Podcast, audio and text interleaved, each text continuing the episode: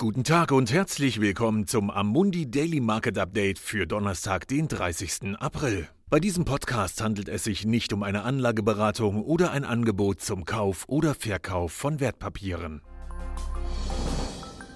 Ermutigende Nachrichten über die Entwicklung von Behandlungsmöglichkeiten gegen das Coronavirus scheinen den Optimismus der Investoren wieder angekurbelt zu haben. Gestern Abend wurden die Studienergebnisse für das antivirale Medikament Remdesivir vom führenden US-Gesundheitsberater Anthony Fauci positiv kommentiert. Er sagte, die durchschnittliche Genesungszeit für Patienten, die das Medikament einnehmen, betrage elf Tage gegenüber 15 Tagen bei einer Placebo-Gruppe. Ein führendes Pharmaunternehmen teilte außerdem heute mit, dass es sich mit der Universität Oxford zusammenschließen werde, um einen Impfstoff gegen Covid-19 zu entwickeln und zu vertreiben. Der SP 500 Index stieg um 2,7 Prozent auf 2940, während der technologielastige Nasdaq 100 um 3,6 Prozent besser schloss. Der Technologiesektor befindet sich mitten in der Berichtssaison und bisher haben die größten Unternehmen die Erwartungen der Analysten durchwegs übertroffen. Die asiatischen Märkte waren ebenfalls stark, wenngleich sich bei europäischen Aktien und US-Futures wenig ändert. Die Ölpreise setzten ihre jüngste Erholung von sehr niedrigen Niveaus fort. Der Preis der Sorte Brent stieg um fast 10% auf 24,70 Dollar und der von West Texas Intermediate um 13% auf 17 Dollar. Die ersten offiziellen Schätzungen des US-BIP gestern zeigten jedoch, dass die Wirtschaft auf Jahresbasis um 4,8% schrumpfen dürfte, gegenüber Schätzungen von minus 4 Gleichzeitig sagte der Vorsitzende der US-Notenbank Jay Powell, dass mittelfristige Risiken für die US-Wirtschaft die Erholung länger als erwartet gefährden könnten.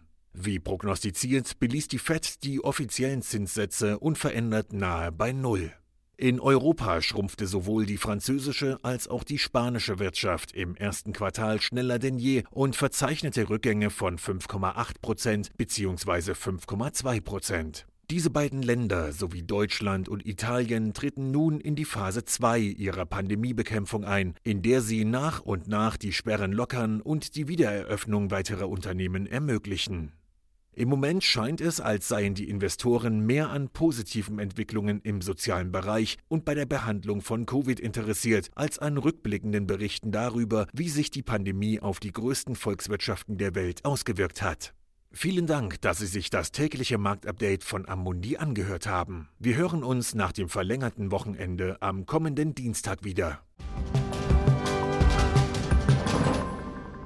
Dieses Material dient nur zu Informationszwecken, ist keine Empfehlung, Finanzanalyse oder Beratung und stellt keine Aufforderung, Einladung oder Angebot zum Kauf oder Verkauf von Wertpapieren und Dienstleistungen dar. Dieses Dokument wird von Amundi herausgegeben und sofern nicht anders angegeben, sind alle geäußerten Ansichten die von Amundi zum Zeitpunkt der Veröffentlichung. Diese Ansichten können jederzeit ohne vorherige Ankündigung aufgrund von Markt- und anderen Bedingungen geändert werden und es kann nicht zugesichert werden, dass Länder, Märkte oder Sektoren sich wie erwartet entwickeln werden. Amundi übernimmt keinerlei Haftung, weder direkt noch indirekt, die sich aus der Verwendung der in diesem Material enthaltenen Informationen ergeben könnte. Amundi kann in keiner Weise für Entscheidungen oder Investitionen verantwortlich gemacht werden, die auf der Grundlage der in diesem Material enthaltenen Informationen getroffen werden. Die Prospekte und Kundeninformationsdokumente für die von der Amundi-Gruppe angebotenen Fonds finden Sie auf der jeweiligen Website.